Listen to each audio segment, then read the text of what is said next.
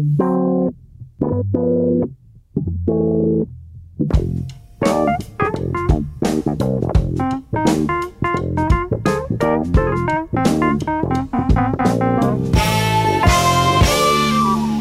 Bem-vindos a mais um Pop-Up, o programa que ainda não aparece em nenhum inquérito sobre práticas culturais, mas quem sabe um dia cheguemos lá.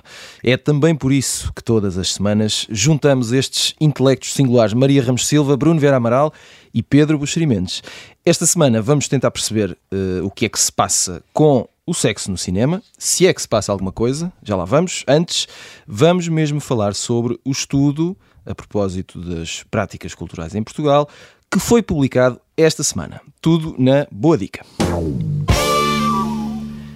63% dos inquiridos não leram um livro em 12 meses, 90% ligam a televisão todos os dias e o consumo cultural continua a ser uh, muito determinado pela capacidade financeira, pela formação e pela idade. São alguns dos principais resultados de um estudo feito pelo Instituto de Ciências Sociais para a Fundação Gulbenkian. Resultados que foram apresentados esta quarta-feira. A nós, eh, cabe-nos a análise que você, querido ouvinte, estima e aprecia. Bruno Vera Amaral, por falar em apreciar, vamos começar por ti. Uh, Surpreendem-te estes resultados? Uh, nos, ou, em particular, se algum resultado, algum número te surpreende? Ou já nada nesta vida te surpreende? Nada me surpreende. Eu vi amigo. logo. Sobretudo ao nível dos consumos culturais em ah, Portugal. Okay. Uh, mas interessa-me sim falar mais uh, dos livros. Uhum. Esse número, eu não sei se é 61 ou 63. Uh, agora... vamos, vamos corrigir, porque se calhar fui eu que me enganei. E portanto não, vamos já resolver esse Não tenho a certeza, bem. Números também não é a minha área. Mas tive... pronto, digamos que são 61%. São 61%, são 61%. Muito Exatamente. Ótima pronto. correção. Afinal, surpreendido. Pronto, nunca pegaram, não, não, pegaram no livro no, no ano passado. Não, não foi no ano passado. não, tocaram mesmo. Ah, sim, pois, exato. Mas não foi no uh, ano passado, isto é relativo a 2020. É 2020, Portanto, pronto. Mas então... nos 12 meses anteriores ao, ao. Ao inquérito, ao não é? Inquérito, pronto, ok. Uh, exatamente. Uh, assim, à partida parece um número uh, assustador, não é? Uhum. São pessoas que nem leram um livro mas depois, vendo bem a coisa, é só deprimente. uh, porque temos de nos lembrar que de, dos 39% que leram e que se afirmam leitores, não é? E que leram coisas no ano anterior, muitos leram uh, subprodutos literários, outros leram uh, livros técnicos. E, e, no fundo, isto é, é o que é. É um resultado de um país pobre, hum, não só economicamente mas também economicamente pobre, uhum. periférico, uh, de tradições católicas, de uma alfabetização tardia também, em que nunca houve uma cultura individualista de se pensar pela própria cabeça, que aliás é a única maneira de se pensar, não é? pensar pela cabeça dos outros, não é, não é pensar. E neste país, com, com estas condições de base que já não são muito uh, favoráveis à leitura, surgiram de repente, uh, não só no nosso país, mas uh, no nosso país também, outras e múltiplas for formas de, de, de, entretenimento que são muito menos exigentes do que a leitura. E o livro, que nunca foi cultivado em Portugal, de repente passa passa para o lugar onde sempre esteve, não é? que é no, no, no, no fim da lista das prioridades. Uhum. Então, mas, eh, só, só para entendermos, resumindo, não te surpreende, mas uh, ficas contente por ter um número mais concreto, é isso? Não, eu, eu acho que sim, mas quer dizer, acho que qualquer pessoa que trabalhe no, na área do livro, que tenha algum contacto com o setor do livro, o setor económico do livro, seja como livreiro, seja como autor, seja como paginador, tradutor, já percebeu que uh, uh, o retrato seria mais ou menos este, não? É? Uhum. se não pior. Se calhar aqui de, de, ainda temos das pessoas que leem, uh, pessoas que leem muito. É? E isso talvez acabe por disfarçar um pouco as coisas. Agora, são números terríveis. São números terríveis, por exemplo, para o Plano Nacional de Leitura, que é um fracasso completo. É preciso dizer isto, que o, Plano Nacional de Leitura, neste momento, está reduzido à colagem de, de, uns autocolantes nos livros, que os autores, todos contentes, depois exibem quando o livro entra para o Plano Nacional de Leitura, mas que depois não tem efeito nenhum. Ou, ou quer dizer, é, é, o que diz este estudo, não é? Pelo menos é, uhum, é isto que este, tudo, o estudo dá a entender é que o Plano Nacional de Leitura, que existe desde 2006, não tem qualquer efeito porque as gerações mais jovens dizem que não têm qualquer, não retiram qualquer prazer do ato de leitura. E depois, esta é uma das razões, todas estas condições de base, uh, mas eu acho que a maioria das pessoas até leria alguma coisa se sentisse, mesmo não tendo, retirando qualquer prazer da leitura, se sentisse que uh, daí lhe viria algum benefício social, profissional ou intelectual. E não sentem que os livros uh, lhes trazem isso, porque estão rodeadas de pessoas que também não leem, também não valorizam os livros. Uhum. Eu creio que uma das conclusões do estudo é que uh, só, pessoas, só as pessoas de um determinado nível socioeconómico é que usufruem de certos bens culturais. Mas eu tenho a impressão, é só a impressão e acho que o estudo não, não, não foca esse ponto. Eu tenho a impressão de que uma parte dessas, dessas pessoas que usufruem de certos bens culturais também ascendeu a um determinado nível socioeconómico e cultural graças ao consumo desses bens culturais. Mas provavelmente para a maioria das pessoas as coisas não funcionam assim, ou as pessoas sentem que não funcionam assim e que não vale a pena ler, que não vale a pena, uh, não, há, não, não há nenhum benefício, nenhuma vantagem em ler. Por isso não lê. Mas temos sol, não é, Bruno? Portanto, também não vamos estar e peixinho com... grelhado e, peixinho grelhado. e bom vinho branco. Bom vinho. Tenho aqui alguém no estúdio a fazer sinal de... Não vou dizer. Uh, Pedro Buxerimentos, eh, uma, uma, quero saber a tua opinião uh, cuidada sobre esta minha dúvida, que é, por um lado, por que razão é que nunca se terá feito um, um estudo, de, um estudo uh, destes e até que ponto basta termos um estudo feito para chegar a alguma conclusão? Quer dizer, uh, não será necessário, não bastará um estudo para traçar uma tendência, não é? E terá que ser um trabalho continuado eventualmente, não te parece? Pois, como diz um filósofo contemporâneo, vamos lá ver, isto. isto é, você, você tem graça. a, a, a, a, conclusão é que os portugueses leem pouco, não é? Portanto, não, uma, se, uma das, uma das. Pronto, uh, portanto, olhando para o número, vemos que, que leem pouco. Uh, mas depois. Uh, estas mesmas pessoas que leem pouco são elogiadas por serem amorosas, calorosas, saberem receber, fazerem bom vinho, eh, etc. Somos nós, não é? Uhum. Eh, e, e, também estamos na cauda da, da, tabela, portanto, muito cá embaixo, acho que somos mesmo os piores no ranking da literacia financeira. Eh, mas depois somos os mesmos que criámos a escola pública e o SNS, não é? E, portanto, andamos de elogio e de, e de, de, drama, elogio dramático, elogio, somos péssimos de umas coisas, e depois é difícil discernir o que é que é importante ou não. O, o, a leitura, como outras coisas, é um hábito. É como habituar os miúdos a comer legumes. Quem tem filhos pequenos sabe bem que e até se gaba disso, ah, os meus filhos comem sempre salada, porque desde pequeno que, que demos salada aos miúdos ou o que for. Uh, e, e, e, um dos problemas do livro em Portugal, que certamente terá vários, é a sacralização do, do objeto. Um, um, livro em Portugal é quase sempre uma coisa boa, enquanto que, por exemplo, um programa de televisão é quase sempre uma coisa má. Um, porque aqui neste estudo também dizem que 90% dos portugueses, e devem ser mais, veem televisão todos os dias. Mas se calhar é melhor ver um documentário um, sobre o Essa de Queiroz na televisão do que ler um livro de autoajuda, não é? E, portanto, talvez as coisas não sejam tão graves como se pensa. Talvez o acesso um, que as pessoas têm à chamada cultura, ao conhecimento, uhum. a forma como satisfazem a sua curiosidade esteja a mudar. Muita gente está na internet e estando na internet temos que ler, não é? Nós para lermos os posts no, no, no Facebook ou o que for, temos que ler, não é? Confere. exercitar esse músculo. Um, e talvez a indústria livreira e os próprios autores não estejam bem uh, uh, sintonizados com, com, o que o público pretende ou com o que o público uh, quer, porque aqui o drama maior parece ser os portugueses não leem os livros que os mandarins acham que esses portugueses deveriam ler, porque parece que o, que o Raul Minhalma, esse que é assim que se chama, uhum. e o Pedro Chagas Freitas não se queixam tanto, ou o José Rodrigues Santos, não se queixam tanto como, como outros autores. Não, não estou de todo a dizer que, que uns livros são melhores que outros, ou piores, ou que deviam ser assim alçados. Estou apenas a dizer que, que, às vezes, quando manifestamos alguma, alguma, alguma mágoa ou alguma, ou alguma depressão por qualquer coisa, às vezes temos que saber como é que estamos a colocar a questão. Eu. eu... Oh, Pedro, mas isto não é uma questão de autores. Estás, estás, estás a olhar para números que dizem que 61% dos portugueses não pegaram num livro. Não tem a ver com Espera, autores, mas... não tem nada a ver com essa ideia de, dos intelectuais que queriam que os portugueses lessem estes livros e os portugueses. Mas a verdade é que queriam e querem, não é? Que, que lessem, que lessem uh, uh, todos os livros que quisessem, pá, mas que fossem 90%, fosse 90% dos portugueses Pronto, a ler. Mas não havendo o hábito, como tu disseste bem, e tendo nós. Claro.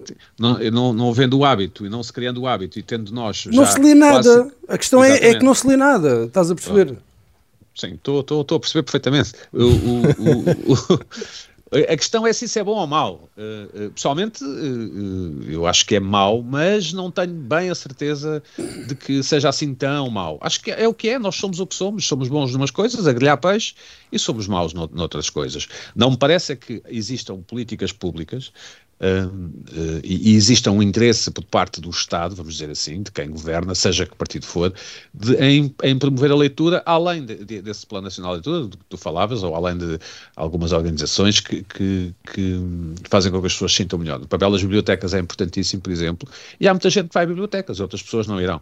Mas eu, eu, acho que tem muito a ver com a relação que temos com o livro, embora, uh, enfim, cada um sabe de si, não, não, não temos que impor nada uns aos outros. Não é? Maria Ramos Silva, uh, pegando aqui na deixa do Pedro e falando de, de uhum. coisas que eventualmente poderão estar na origem deste, deste nosso comportamento coletivo. Uh, uh, nós entrevistávamos um dos coordenadores deste estudo que nos dizia que lembrava-nos, por exemplo, que muito pouca gente é habituada em pequeno a ir, por exemplo, na companhia de, fam de familiares uhum. a uma livraria ou uma biblioteca quase Sim. ninguém vai. Uh, e depois dizia também que um, nas, na educação, nas pedagogias escolares, uh, que a cultura e as artes tendem a ser sempre secundarizadas ou colocadas sempre à parte face a qualquer outro tipo de matéria, seja uhum. científica ou...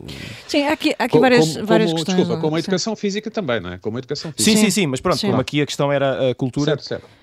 Sim, o Pedro falava aqui da questão do, do livro e de facto se calhar que é um formato que também está em transição, mas a questão é que mesmo nos consumos de, de internet, e, e, este estudo mostra que os jovens leem mais online do que nós líamos, como é evidente por razões óbvias de, de, de meio, não é? De formato. Os jovens mais do que nós, o que é que esta frase uh, quer dizer? Mais do que nós temos jovens, Tiago. reconheçamos que já não somos assim tão em frente, jovens. Em frente, em frente.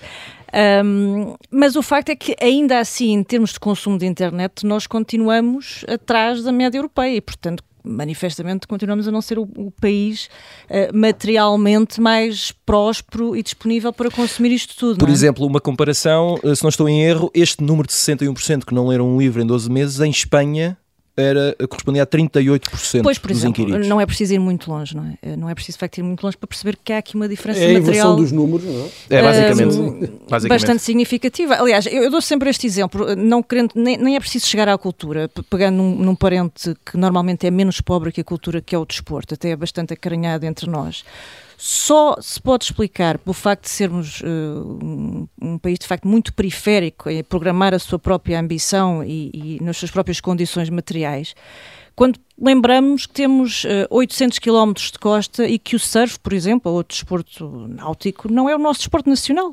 Nós jogamos futebol, não é? Uh, jogamos futebol, ainda bem que jogamos futebol, jogamos alguma coisa.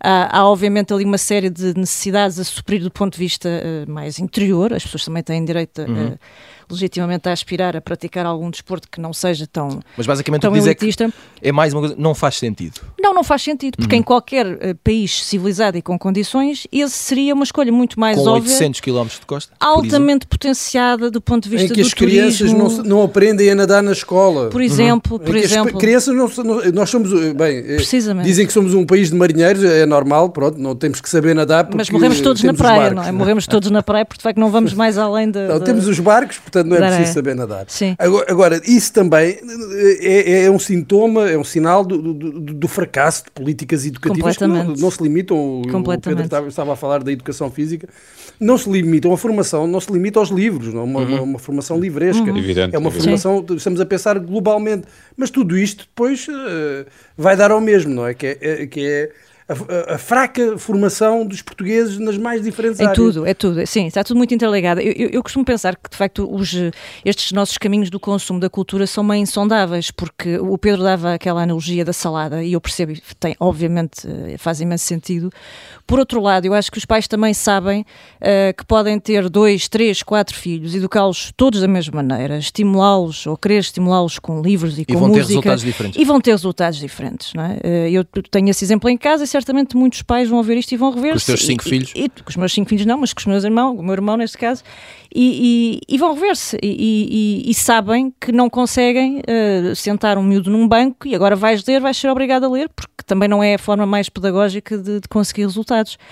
E, portanto, diria que sim, há essa conjugação uh, que, tem que acontecer naturalmente entre o papel decisivo uh, que vem de casa mas depois das escolas, não é? Eu, eu não sei como é, que, como é que é essa iniciação hoje feita nas escolas, se é que, é feita para lá desse tal autocolante vistoso na capa dos livros do Plano Nacional de Leitura, mas eu recordo-me ter uma professora primária uh, incrível, daquelas, como se diz, à moda antiga, uma senhora de bata muito rígida, muito rigorosa, um, ehm, que pela quarta, terceira, quarta classe nos desafiou todos a levar um livrinho uh, para a escola, para iniciarmos uma espécie de clube de leitura uh, que nós plastificámos, porque aquilo de facto era para usar e para estragar e para consumir à séria, e tenho a certeza que isso fez uh, toda a diferença. E também sem que o meu irmão não teve essa sorte com os resultados depois que se veriam a revelar anos mais tarde.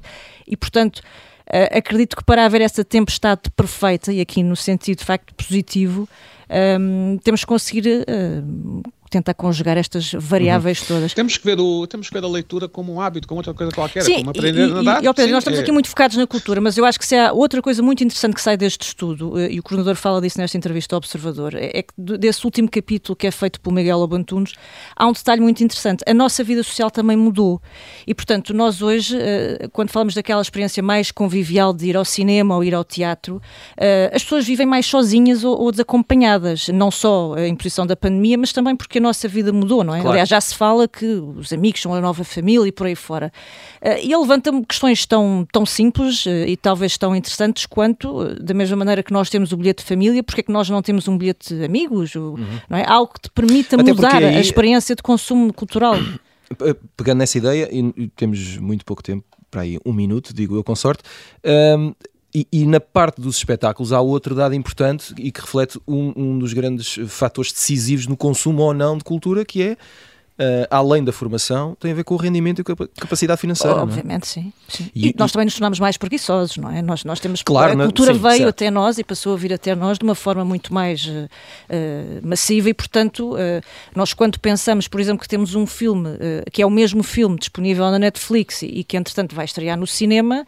Já pagámos a assinatura? Já pagámos a assinatura, não vamos ter que sair de casa, se calhar até está a chover, vamos chegar tarde e, portanto, tudo isto pesa, obviamente, sim, na nossa decisão final. E se formos é? dois ou três de qualquer das maneiras, há alguma, algum moralismo neste tipo de estudos. Uhum. Não, não, não, discutem a boa intenção dos, dos, seus promotores, obviamente, mas há algum moralismo. Isso, isso parece-me inequívoco. Mas volto a dizer que, que é também uma questão de política pública e nós não podemos estar sempre a elogiar a escola pública e depois ter que conviver com estes números de, de leitura miseráveis, não é? Alguma coisa aqui que não bate certo. Não digo que não se deva escolher a, elogiar a escola pública ou o que for, mas então não podemos refilar com os números da, da leitura, não é? Eu sou apologista que podemos refilar com tudo e eu vou refilar com vocês que esticaram o tempo. Vamos ter que guardar as sugestões da semana para o início da segunda parte. Fazemos agora um curto intervalo, voltamos já a seguir. Estamos de volta para a segunda parte do pop-up. Maria Ramos Silva, Bruno Vera Amaral e Pedro Buxerimentos, recuperados ou mais ou menos das contas que fizemos à cultura em Portugal na primeira metade do programa. O que ainda não fizemos foi deixar as sugestões da semana. Vamos a isso e vamos começar pela Maria Ramos Silva, que esta semana traz três sugestões. É o pijaminha, Meus não é? Como tu dizes, o pijaminha um de pijaminha cultura. Um pijaminha, já que, para que não nos falte então cultura. Olha, um livro, uh, chamadas uma telefónicas. Matriosca, uma matriosca. Uma matriosca, exatamente. Um livro primeiro, chamadas telefónicas, um, um conjunto de contos do, do chileno Roberto Bolanho, que, que a Cat Sala acaba de lançar. Depois trago-vos banda sonora um, com os Miramar, uh, melhor que uma guitarra, só duas guitarras, neste caso conseguimos isso. Temos o, o Frankie Chaves com, com o Peixe, que na por cima tem um álbum novo, o Miramar 2, e que vão ter agora uma série de concertos.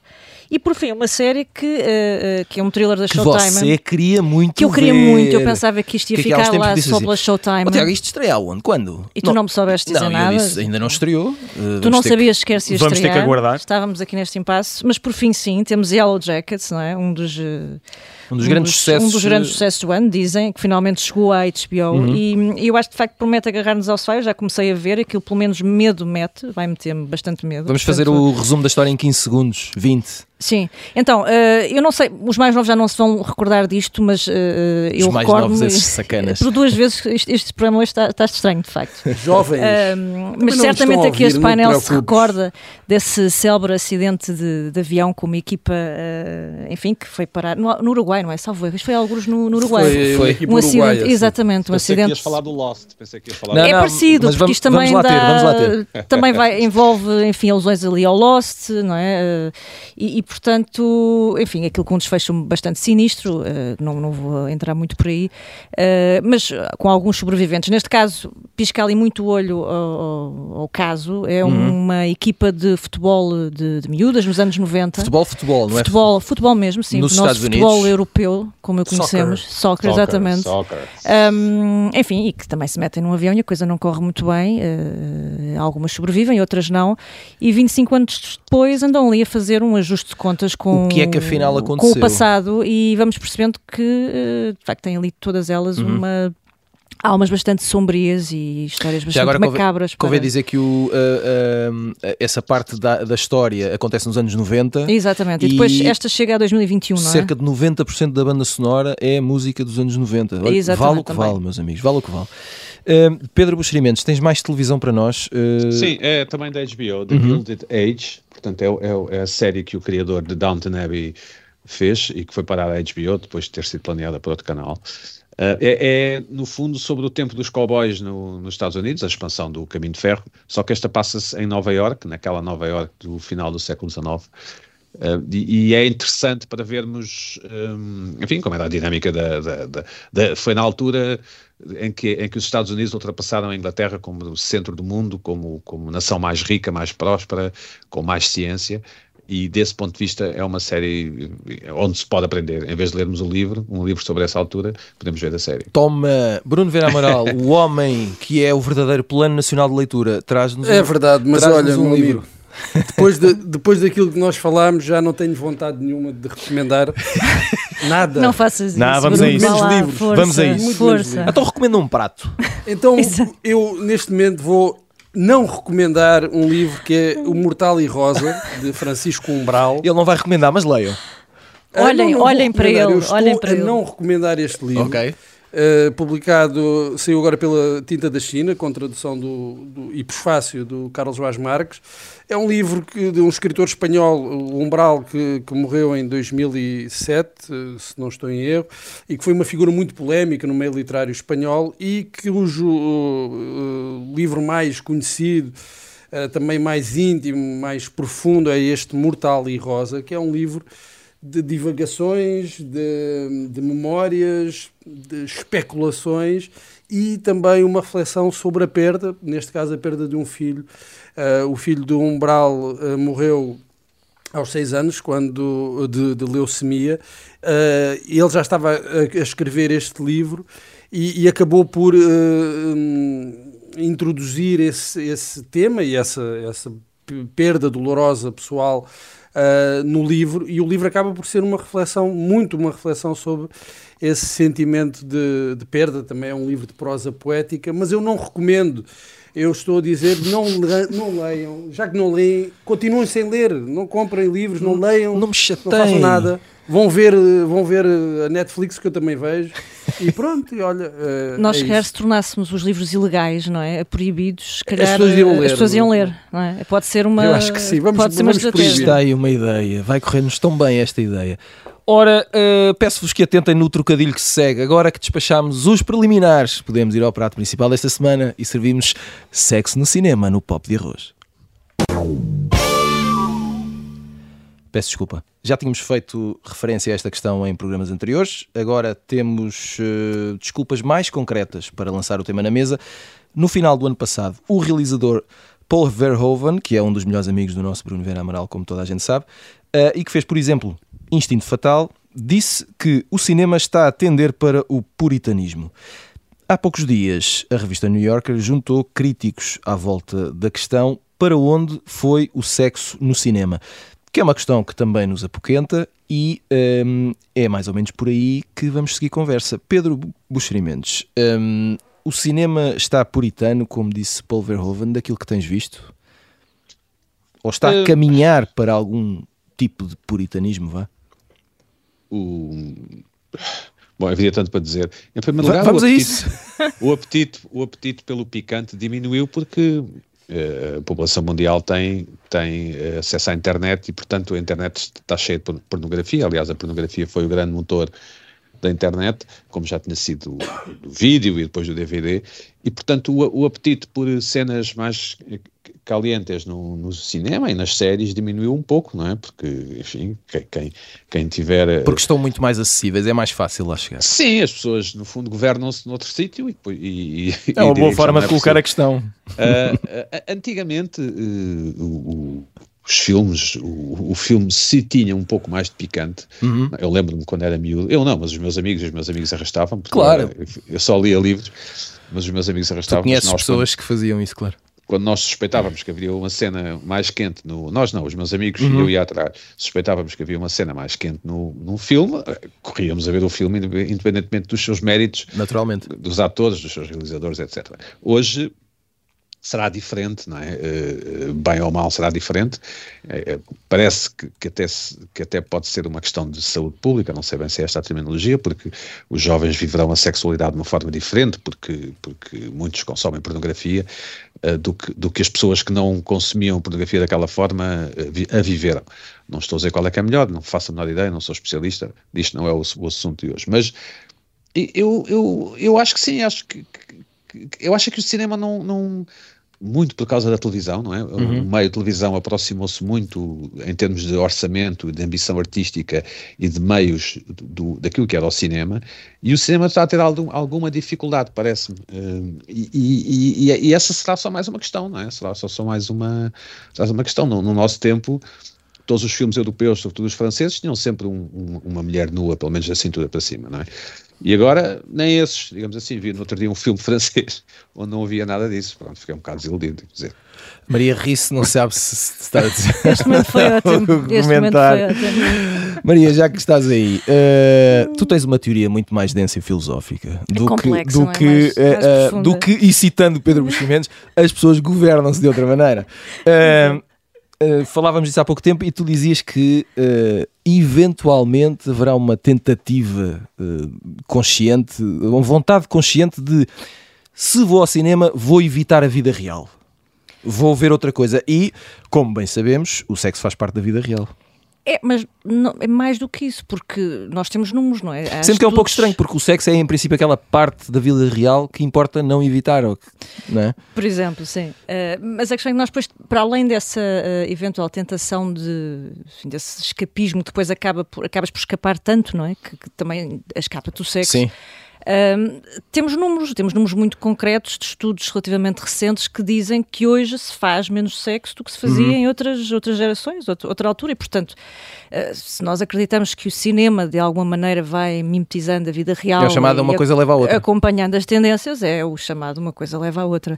Agora, um, sim, eh, alguém comentava neste artigo da New York e eu, enfim, identifico-me um bocadinho com, com isto, acho que, que faz sentido um, essa ideia, essa marvelização de, de, da ficção, não é? Uhum. Uh, em que, uh, que, que, até há algum tempo seriam conteúdos mais adolescentes, ou mais para, para miúdos, ou jovens adultos, uh, e, e, que hoje é também predileção dos adultos. Portanto, de alguma forma é como se um, já não houvesse conteúdos de facto para adultos, porque também já não há adultos. E quando eu digo conteúdos para adultos, não são os conteúdos com bolinha vermelha no canto, são conteúdos maduros para pessoas pessoas que estão numa fase de vida uh, que estariam a partir de interessados nesses conteúdos. Uhum. O problema é que as pessoas também são adultas mais tarde, creio eu, e portanto uh, essa eterna adolescência que se prolonga também se reflete depois nos seus consumos e naquilo que provavelmente encontram Uh, nos conteúdos, não é? Uh, o Pedro falava dessa questão de que eventualmente um, a pornografia matou de alguma forma as cenas de sexo, não é? Mais, mais, mais óbvias no, no, cinema. Eu também não tenho, quer dizer, compreendo isso e acho que sim, por um lado, mas por outro, uh, outro comentário também abordava aí um lado interessante, que é, ao mesmo tempo, o espectador, de, por exemplo, de um filme ou de uma série, tem uma expectativa de que a cena de sexo seja uh, verosímil, mas não uhum. seja excessivamente realista, ou seja, que haja ali uma espécie de película artística a cobrir aquilo. Até é? porque a pessoa vai ao cinema não quer ver o sexo que eventualmente tem em casa. Exatamente, portanto, está à espera ali de um, de um artifício e, portanto, quando esse artifício uh, uh, também não existe, escapa à identificação. O, Sim, Pedro, o, o, Pedro parecia. O sexo, o Pedro parecia. Desculpa. Diz, diz. O sexo e nudez deviam para levar as pessoas ao cinema, não é? Não, não era. Não, certo? Claro, mas lá está, quando Pronto. não tinhas excessivamente disponível, não é? Tu hoje consegues não, ter acesso a ele sem ir ao cinema, Pronto, não é? exatamente, uh... mas, mas, mas, muitas, muitas cenas mais picantes no, no, em, em, muitos filmes se devem, são, são um isco para Sim, sim, sim. Bait, não é? e, sim. e, não só, e, era, isso, era aí que eu queria concluir, é que tu tens filmes como, por exemplo, fenómenos como o, o Blue is the Warmest Color, que tem várias cenas de sexo explícito, e que na altura várias delas, e, e isto foi notícia, acabaram em sites de pornografia, portanto há aqui uma espécie de, de transferência de conteúdo. Onde é que começa uma coisa e acaba outra? Onde é que começa uma coisa e na verdade tu pensas que as pessoas já estão excessivamente preparadas para o conteúdo, mas continuam, enfim, uh, a excitar-se com aquilo, portanto, aquilo continua a fazer o seu caminho para uh, sites mais obscuros. E, portanto, não, não é de facto uh, simples pensar onde é que isto termina Quais e acaba. Quais são as é? fronteiras? sim, agora, depois também há outro, há outro dado aqui muito relevante, é que nós estamos a falar de um mundo pós-Me Too, em que se introduziu a figura do coordenador de intimidade uh, uhum. nas grandes produções e, portanto, uh, a Kate Winslet, por exemplo, fala muito disso. Ela que já fez uma série de cenas de sexo em uh, fases temporais muito distintas e passou por esse pré e, e, e, já tem passado agora por este pós e é totalmente diferente. Quer dizer, quando tu tens pessoas a, a editar a intimidade e a proximidade entre pessoas e, e, o tipo de cena de sexo que tu podes ou não ter, algo se transforma algo se transforma e, portanto, aquilo que nós vamos ver também será necessariamente diferente. É? Exato. Bruno Vera Amaral, um, será que, uh, acho que o Pedro abordou aqui este tema, um, será que o sexo e a, e a, vida real, vá, entre aspas, de forma mais abrangente, passaram mais para as séries? Uh, será que há uma espécie de acordo não oficial em que no cinema escapamos mais da vida real e nas séries, então na televisão, vamos por esse caminho? Não, não parece que isso aconteça, no, no caso do sexo especificamente, uhum. não, não acho que haja, haja, essa transferência. O que acho é que houve de facto um desaparecimento uh, de várias, uh, até categorias, uh, como o, o, filme erótico, o thriller Sim. erótico, até aquela categoria que chegou quase a ser uma categoria de cinema intelectual, é? do, do, filme erótico, uhum. desapareceu quase por completo. Por exemplo, dá-me exemplos não tens filmes, por exemplo, quem é, quem é o Buñuel? Eh, Sim. O Buñuel, eh, olha, eu até te digo mais, até o Bergman, que se calhar não, não tinha eh, assim tantas uh, cenas uh, de nudez, uhum. uh, se calhar alguns dos filmes eram quase eróticos, sim, sim, sem, sim. Sem, sem, mostrar nada. E esse tipo de cinema, de facto, um cinema para adultos, no, no, sentido intelectual do termo, desapareceu por completo. Uh, e as cenas de sexo nos filmes, vá, de, uh, aqueles filmes mais normais de, de Hollywood, também desapareceram. Uh, tu tinhas no, nos filmes policiais tinhas as cenas de perseguição, tinhas tiroteios e tinhas a cena de sexo. E a cena de sexo hoje desapareceu por completo do cinema, vá, do cinema mainstream. Uhum. Uh, claro que havia uma exploração, em, em, certos casos, exagerada, e sobretudo do corpo feminino, e que hoje já não é, já não é possível, uh, uh, e, mas ao mesmo tempo desapareceu por completo o sexo, enquanto coisa importante. É verdade que a, a América, e isso se calhar uh, nós também, enquanto consumidores, consumimos mais coisas vindas da América, pode ser mais puritana, mas também é mais mercantilista, as duas coisas ao mesmo tempo. Portanto, se uma coisa vender nos Estados Unidos, mesmo que isso escandalize os puritanos, os americanos vão vendê-la.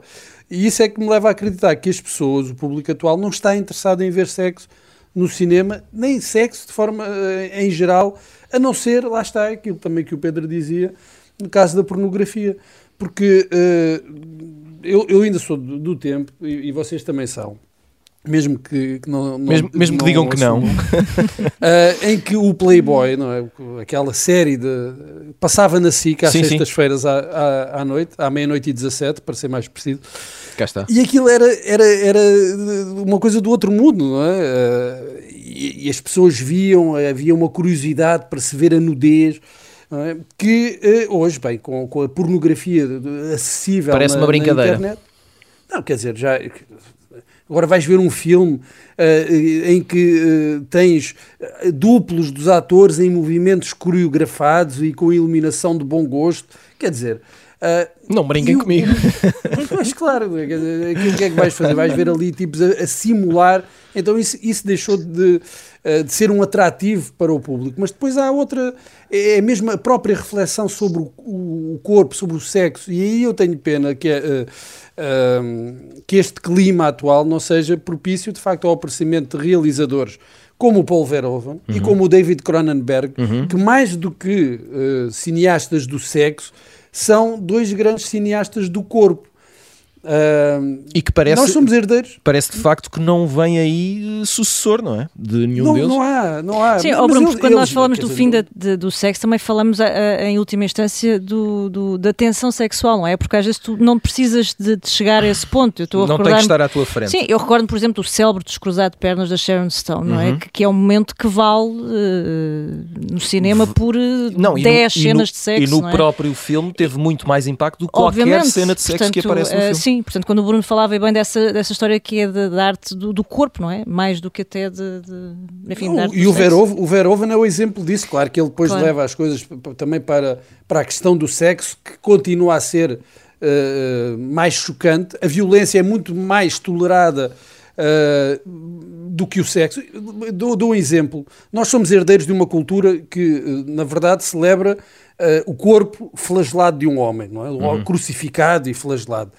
E nesse sentido, eh, eu acho que eh, o filme A Paixão de Cristo, se calhar, é, é dos últimos grandes filmes sobre o corpo e que só terá passado, não é? Porque, eh, precisamente por causa da associação religiosa. Mas eu gostava de filmes como os filmes do Verhoeven e do Cronenberg. A Mosca, estou a pensar, por exemplo, na Mosca, o Videodrome. Outros filmes deles que, que, eram filmes que hoje em dia eu acho que não, não, não conseguiriam, uh, não, não, seriam feitos e acho que não há interesse das pessoas e muito menos interesse em, em, nessa questão do sexo, do debate do sexo enquanto coisa importante. Já não apenas o sexo para estar ali a, a atrair alguns espectadores pelas cenas mais uh, picantes. Mas Isso como elemento fundamental na narrativa. sobre a importância do sexo. Uhum.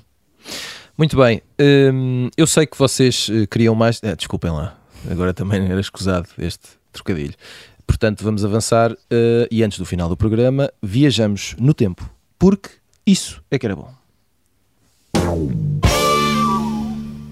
Este sábado, Jeff Daniels faz 67 anos e vai daí, eu pergunto-vos, qual o vosso filme favorito com o ator americano? Maria Ramos Silva.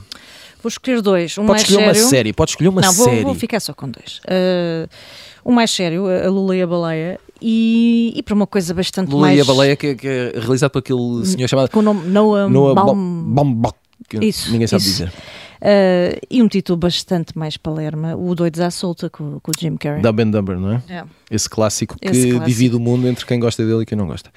Um, Pedro Mas há quem não gosta? Há quem não gosta? O Pedro gosta.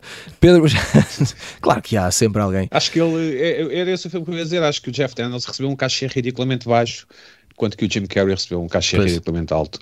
Uh, sim, eu, é o meu filme favorito dele. E recomendo também uma série que eu acho que está numa das plataformas chamada The, The Looming Tower, uhum. com, onde o Jeff Daniels faz um papelaço.